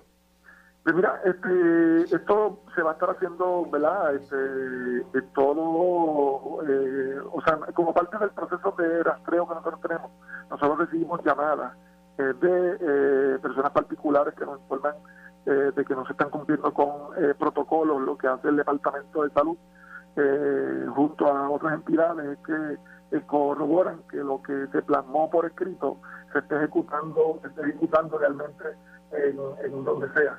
Eh, si hay discrepancia, eh, pues el, el Departamento de Salud lo que hace es que entra a verificar los protocolos. O, algo importante también es que, que muchas veces se hacen un protocolo muy lindo escrito y entonces el que está allí eh, para hacer cumplir con ese protocolo no sabe explicar ese protocolo. Pues por lo tanto el protocolo no se está cumpliendo. Este y es lo que es lo que se va a estar haciendo este no únicamente en Orocovis, o eh, ustedes han escuchado eh, la cantidad de de negocios eh, de inclusive agencias de gobierno que eh, han tenido que cerrar por, por, por mediodía, un día, etcétera, eh, una vez una vez se demuestre que el protocolo eh, se va a cumplir y que, va a haber personas eh, eh, preparadas que lo van a hacer cumplir, pues se le va a pasar a que se, a que se reabra la audiencia. Eh, nosotros tenemos, yo, yo esta semana eh, a nivel de municipio, nosotros tuvimos que cerrar dos oficinas, dos dependencias municipales, porque tuvimos situaciones eh, y este no- nosotros cumpliendo con el protocolo se cierra, se desinfecta, se hacen pruebas, este, cuando cumplimos con esto se le da el visto bueno para que para que se reanuden labores este y esto hay que hacerlo a nivel privado también o sea la ley no únicamente nos cobija a nosotros pero también cobija a la empresa privada y, y por eso es que se van a estar haciendo este tipo de operativos Este es un asunto serio, inclusive el cuartel estatal está cerrado. ese es el, ese es el mejor ejemplo. Eh, se descubrió que había un, un positivo, eh, se cierra, eh, el protocolo así lo establece, se le hacen pruebas, se desinfecta eh, y eventualmente se le da el visto bueno para que comience labores nuevamente. Pero ese es el mejor ejemplo que tú puedes mencionar, Hernando. Alcalde, ¿algún mensaje adicional que tenga para su pueblo en estos momentos de emergencia que se están viviendo? Mira, Hernando, eh, mi, mensaje es a que cumplamos con los protocolos. Eh, personales, de mascarilla, sanitaria, distancia, salir si es estrictamente necesario. Este, si usted labora en alguna agencia pública o, o privada, este, asegúrese de que también allí lo, están cumpliendo y de no cumplirlo, este, usted eh, puede llamar a, los- números que tú has mencionado, Hernando, y eh, algún personal eventualmente irá a, a este sitio para verificar que los protocolos o asegurarse que los protocolos cumplan. Era el alcalde de Orocovis, Gary Colón, entrevistado por Hernando García. De hecho, eh, se confirmó lo de la fábrica, que el Departamento de Salud tuvo que intervenir. Obviamente, eh, se le está dando seguimiento a otros casos positivos. Esto que ocurrió en Orocovis está ocurriendo en otras partes de Puerto Rico. Ustedes pendientes a la red informativa porque esto del COVID definitivamente continúa y se siguen reportando casos de cierre y casos positivos en algunos lugares. Para que ustedes eh, sepan lo más reciente, se informó, por ejemplo, que dos reos en la cárcel federal que fueron arrestados hace poco dieron positivo a COVID, además de que otros reos también habían dado positivo a COVID. Y en cuanto a la policía de Puerto Rico, señores, escuche esto. El comisionado de la policía, Henry Escalera, asegura que la cifra de agentes de la policía que están aislados como medida de prevención para evitar contagios alcanza los 634 y señores, hay 13 cuarteles de la policía cerrados. La División de Arrestos Especiales, la Oficina de Relaciones con la Comunidad de San Juan, la de Crímenes Cibernéticos, la Oficina de Asuntos Legales. Esta es en el cuartel general. También drogas de Arecibo, drogas y narcóticos de Utuado,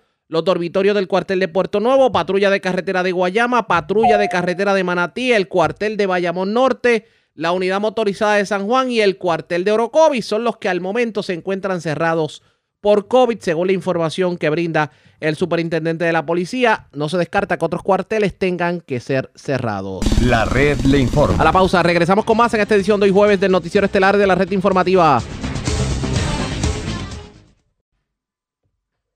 La red le informa. Señores, regresamos a la red Le Informa, el noticiero estelar de la red informativa de Puerto Rico. Gracias por compartir con nosotros. Soy el aspirante a la gobernación por el Partido Popular Democrático y alcalde de Isabela, de Isabela Charlie Delgado Altieri. Eh, brindó una conferencia de prensa en donde presentó lo que a su juicio son las propuestas de seguridad pública en caso de que se convierta en gobernador. ¿Qué dijo sobre el particular? Vamos a escuchar. y el grado promedio de escolaridad es el noveno grado.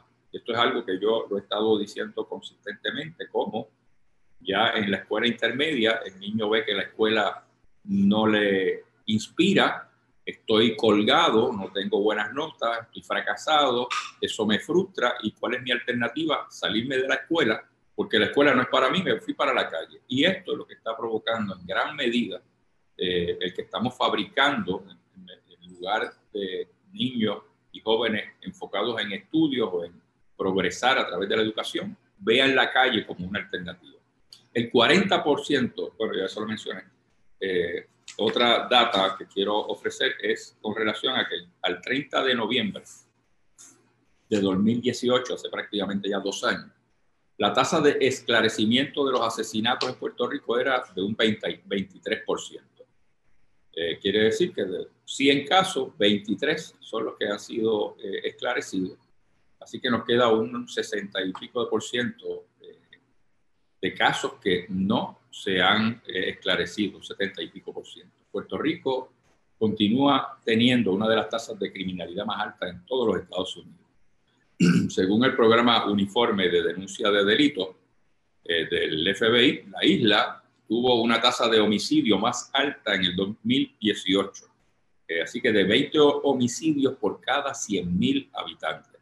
Eh, y eso es más alto que cualquier estado de la nación americana. Así que seguimos siendo y teniendo una de las tasas de criminalidad más altas dentro de la nación americana. Eh, así que cuáles comienzan a ser nuestras propuestas, hacia dónde nos vamos a, a enfocar, pues yo creo que hay unos lineamientos que tenemos que comenzar a trazar en esa dirección. Y en primer lugar es eh, que para combatir el crimen hay que fortalecer el tejido social, hay que fortalecer la familia, hay que trabajar en las comunidades y el entorno de esas comunidades y su realidad. Eh, por otro lado, una educación que sea de calidad y que sea atractiva al estudiante es determinante para que la criminalidad no sea una opción para estos muchachos poder sobrevivir en, en sus comunidades. Por eso hay que fortalecer la educación pública, y prevenir lo que es la deserción escolar y fortalecer, esto es bien importante, la Universidad de Puerto Rico. Eh, hacer de la escuela un eje comunitario y contar con el apoyo del tercer sector y de la sociedad civil para combatir la deserción escolar, el maltrato infantil y la violencia intrafamiliar. Hay muchas instituciones del tercer sector eh, que puede contribuir positivamente en la formación de nuestros niños desde el sistema público de enseñanza. Y hay que crear una interacción entre esas organizaciones y nuestros niños. Yo vi en la ciudad de Peoria, en Illinois, una, eh, un modelo educativo que utilizaba muchísimo desde ya los grados primarios eh, la interacción entre las empresas privadas, eh, organizaciones de base comunitaria, en una interacción directa con los niños de las escuelas públicas de la ciudad. Y eso es lo que tenemos que replicar en Puerto Rico, una interacción eh, activa entre el estudiante y lo que pasa en su entorno, eh, qué hacen esas organizaciones, cómo me identifico yo con esa organización, cómo puedo hacerme voluntario de ella, cómo eh, esta acción de, por ejemplo, una organización que se dedica a cuidar del ambiente, pues si yo, joven, me identifico con eso, me hago parte de esa organización, interactúo con ellos y eso es parte de, del valor agregado y añadido que tiene que tener nuestro sistema de educación pública. Eh, por otro lado, en, términos de datos del sistema educativo, de, de pre hasta la universidad, tiene que enfocarse nuestro sistema educativo en prevenir la deserción con los horarios extendidos. Abrir nuestras escuelas de 3 de la tarde a 6 de la tarde es vital para que ese niño tenga unas actividades extracurriculares que lo mantengan conectado con la comunidad y con la escuela. Y lo que estoy hablando es que de 3 a 6 ese niño pueda hacer sus asignaciones en la escuela, pueda tener eh, eh, tutorías que le ayuden a mejorar su calidad académica, deporte, arte, eh, en todas las dimensiones del arte, incluyendo la música.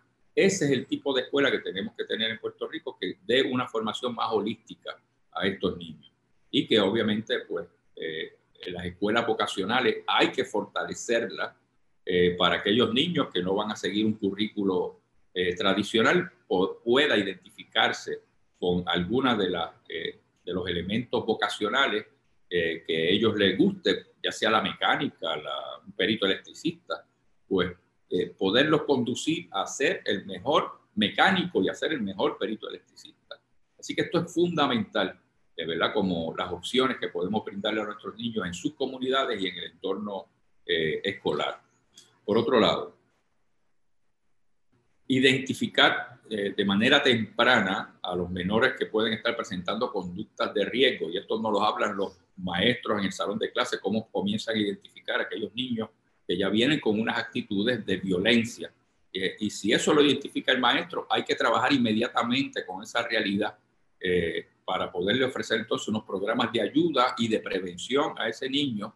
Y por eso es que es importante la presencia de psicólogos escolares que puedan trabajar con estos niños que el maestro identificó en el salón de clase, se le refiere al psicólogo escolar y que se comience a trabajar eh, de una manera ya más eh, de apoyo científico a estos niños. Así que la educación y empleo como respuesta a la pobreza eh, es lo que va a provocar la movilidad social.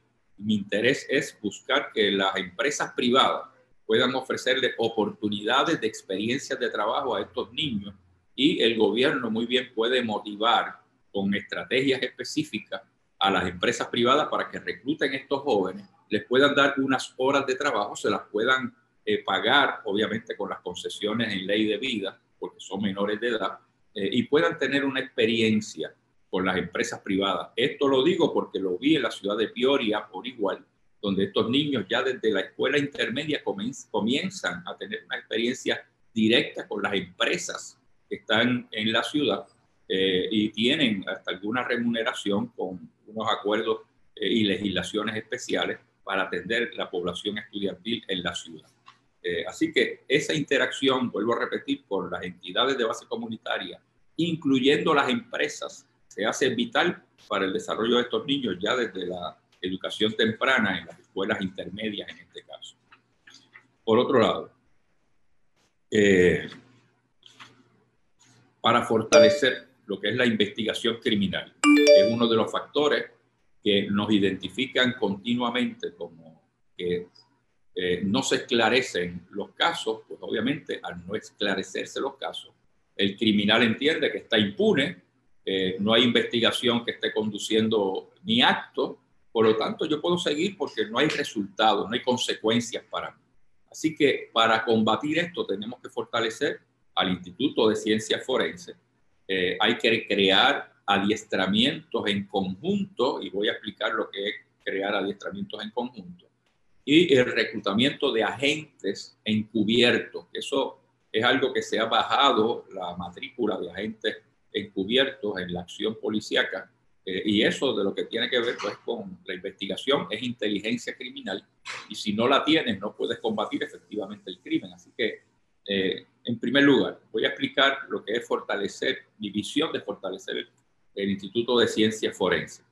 Estamos hablando de una asignación de recursos económicos para mejorar salarios en esta área, eh, mejorar los equipos disponibles y los adiestramientos y los reclutamientos de patólogos se hacen eh, necesarios ampliar la práctica de la patología forense y el desarrollo de nuevos programas en los campos de la serología y la investigación forense. Es decir, la ciencia cobra una importancia vital dentro de ciencias forenses. Hay que ampliar lo que son eh, las prácticas de esas patologías forenses, que no es otra cosa que investigar algo que ya pasó utilizando métodos científicos, eh, de pruebas específicamente científicas en laboratorio, para poder entonces conducir y fortalecer eh, las investigaciones que se van llevando a cabo con data eh, que científicamente se puede levantar de una escena de un crimen.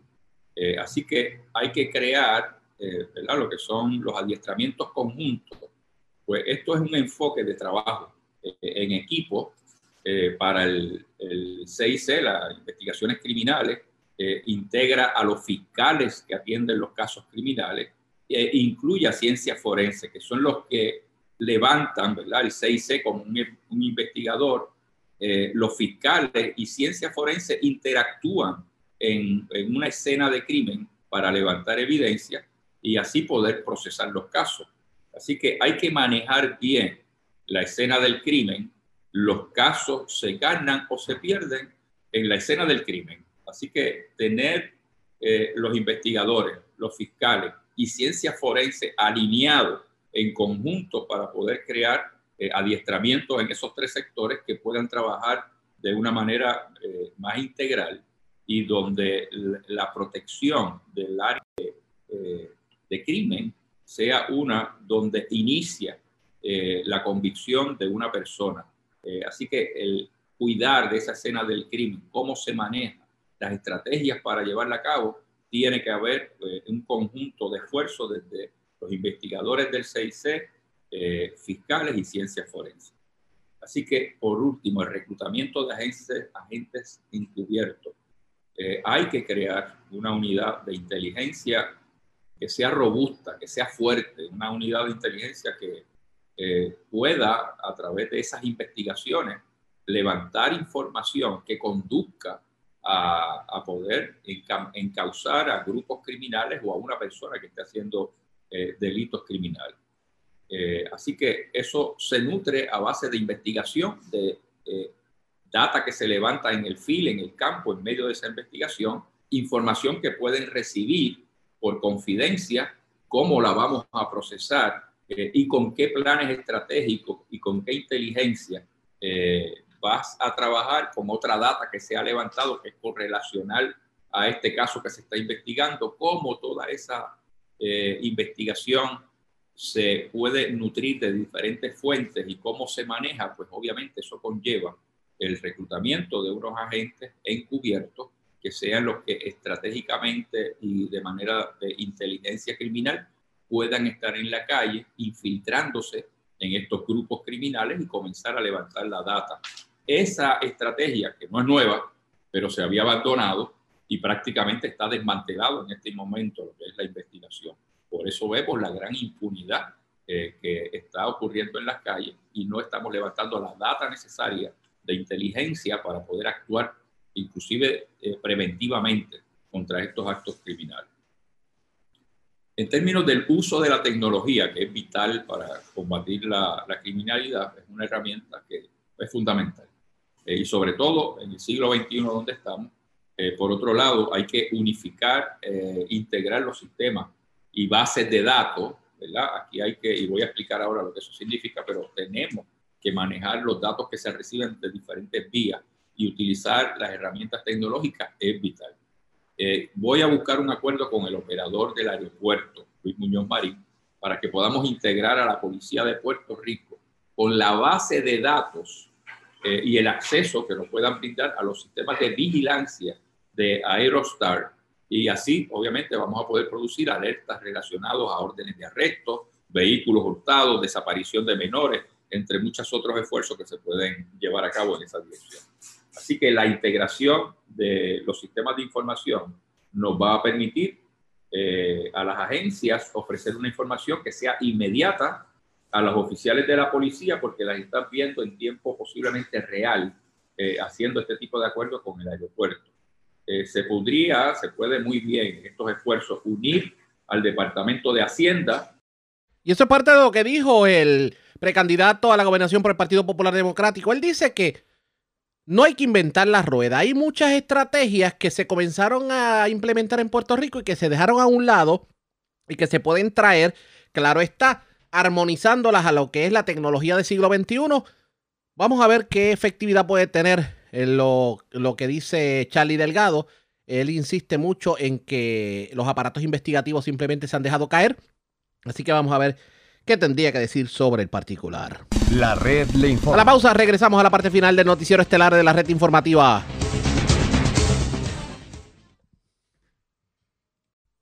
La red le informa. Señores, regresamos esta vez a la parte final del noticiero estelar de la red informativa de Puerto Rico. ¿Cómo está Estados Unidos y Latinoamérica a esta hora de la tarde? Enlazamos con DN. Vamos a resumir a esta hora lo más importante acontecido en el ámbito nacional e internacional. Estados Unidos registró el martes más de mil muertes por COVID-19, la cifra más alta en casi dos meses. El martes, el presidente de Estados Unidos, Donald Trump, realizó su primera sesión informativa televisada sobre la pandemia desde abril. Después de meses de restarle importancia a la pandemia y afirmar que estaba desapareciendo, Trump admitió que la crisis seguirá empeorando.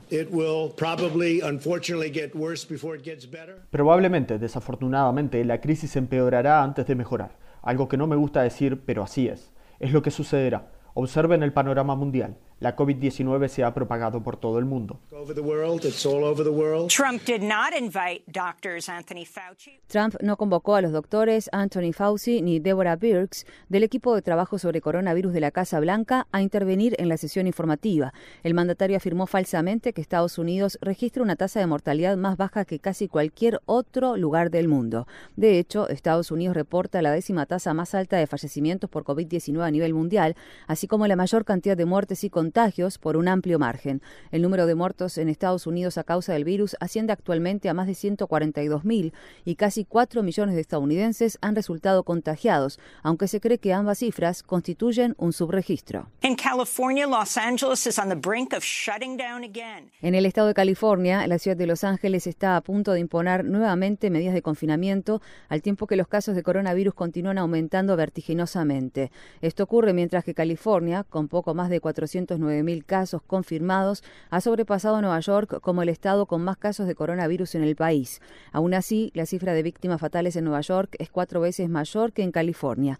El martes, los Centros para el Control y Prevención de Enfermedades revelaron que el número real de contagios por coronavirus en todo Estados Unidos podría ser 24 veces mayor que el conteo oficial. Esto se produce al tiempo que el gobierno de Trump se opone a que se destinen más fondos federales a la realización de pruebas de diagnóstico de COVID-19. La Casa Blanca se ha negado a emplear unos 8 mil millones de dólares ya adjudicados para la realización de dichas pruebas, a pesar de que muchos estados y ciudades enfrentan una severa escasez de pruebas de diagnóstico. En el estado de California, en Estados Unidos, el número de muertos por coronavirus en la prisión estatal de San Quentin asciende actualmente a 12. Más de 2.000 hombres detenidos en la prisión han dado positivo en lo que constituye uno de los peores brotes registrados en el país. En el estado de Texas, más de 500 mujeres encarceladas en una prisión médica federal en la ciudad de Fort Worth han dado positivo por coronavirus, incluida la denunciante ex empleada de la Agencia Nacional de Seguridad, Reality Winner. In international news, Human Rights Watch is reporting at least 14 prisoners have died in Egypt's overcrowded. En noticias internacionales, la organización Human Rights Watch reporta que en Egipto al menos 14 reclusos han muerto en prisiones con problemas de hacinamiento por complicaciones relacionadas a la COVID-19. In Brazil, the coronavirus death toll has surpassed En Brasil, el número de muertos por coronavirus ha superado los 80.000 y otros dos ministros del gobierno han dado positivo por COVID-19. En Bolivia, la policía ha recogido 400 cadáveres de calles, vehículos y viviendas en los últimos días. Se cree que la mayoría de los fallecidos murieron de COVID-19. In the occupied West Bank, Israeli authorities have demolished En los territorios ocupados de Cisjordania, autoridades israelíes demolieron un centro de pruebas de diagnóstico de coronavirus en la ciudad de Hebrón. En Irán, el ministro de Salud reportó 229 nuevas muertes el martes, el total diario más alto desde que comenzó la pandemia. El sultanato de Omán está estableciendo medidas de confinamiento casi total que incluyen toques de queda nocturnos y prohibiciones de viaje.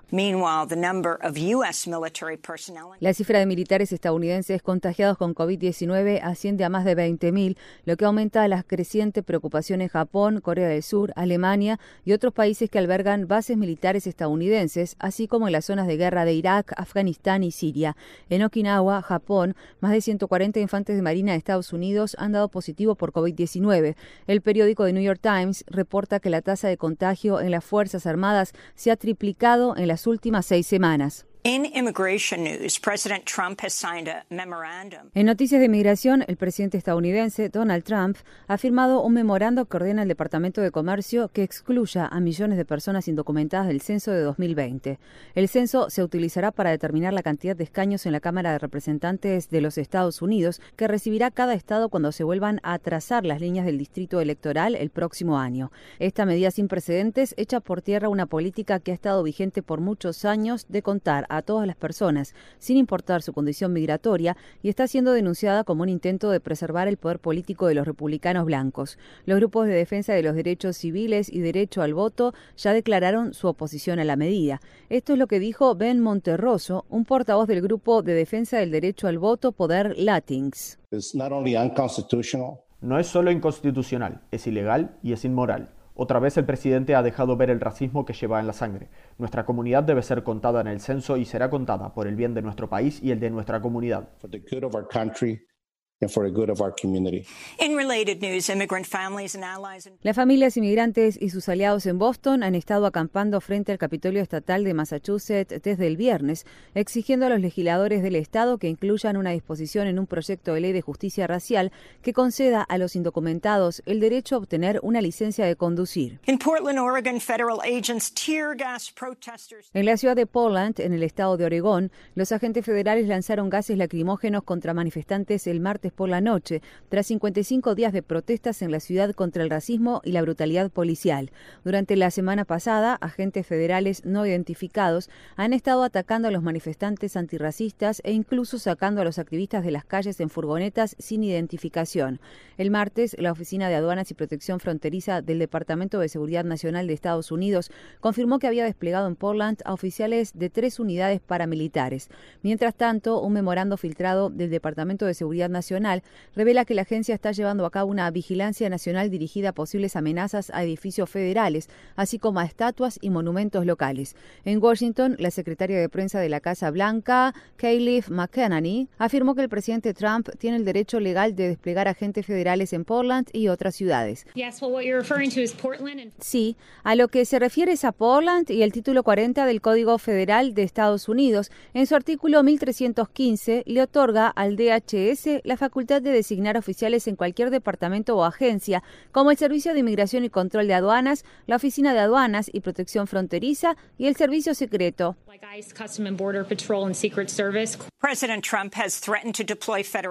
El presidente Trump ha amenazado con desplegar agentes federales en otras ciudades, incluyendo Chicago, Nueva York, Filadelfia, Detroit, Baltimore y Oakland.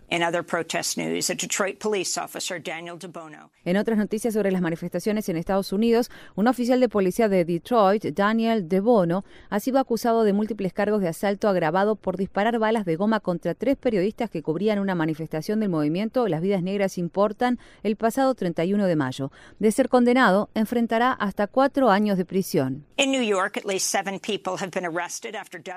la ciudad de Nueva York, al menos siete personas han sido detenidas después de que decenas de agentes de policía con equipo antidisturbios expulsaran a los ocupantes que quedaban en un campamento pacífico cerca de la sede del gobierno de la ciudad.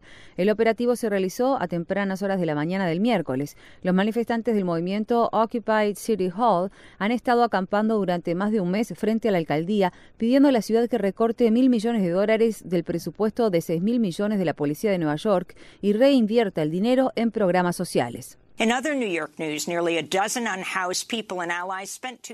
En otras noticias de Nueva York, casi una decena de personas sin hogar y sus aliados pasaron el martes por la noche acampados frente a la residencia del comisionado del Departamento de Servicios Sociales de Nueva York. La protesta se organizó para exigir a la ciudad que proporcione viviendas permanentes a las personas sin hogar durante la pandemia.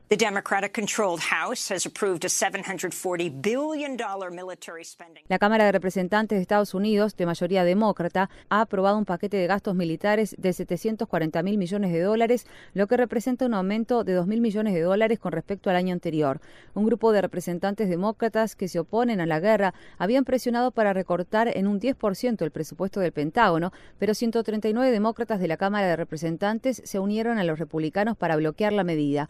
Más de 100 demócratas de esta Cámara también se unieron a los republicanos para rechazar una propuesta que buscaba acelerar la retirada de los soldados estadounidenses de Afganistán. La congresista Ilian Omar, que había presentado la propuesta, publicó en Twitter, 20 años después, el Congreso todavía no está dispuesto a apoyar la retirada de nuestros soldados de Afganistán. Las guerras interminables se siguen cobrando vidas y dejando a muchos discapacitados. Hace ya mucho tiempo que se le debería haber puesto fin a esta guerra. En otras noticias del Congreso, el Senado ha rechazado medidas bipartidistas para limitar la transferencia de equipos militares a los departamentos de policía locales. Entre los equipos militares que incluye la medida están los gases lacrimógenos, lanzagranadas y aviones no tripulados armados.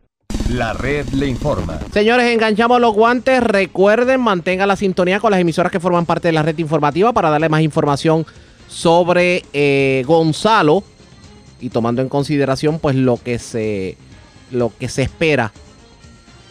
De hecho, ya en los próximos segundos debe estar bajando el boletín de las 5 de la tarde, así que regresamos con más mañana a la hora acostumbrada, cuando nuevamente a través de las emisoras que forman parte de la red y también de www.redinformativa.net. Les vamos a llevar a ustedes el resumen de noticias de mayor credibilidad en el país. Hasta entonces, que la pasen bien.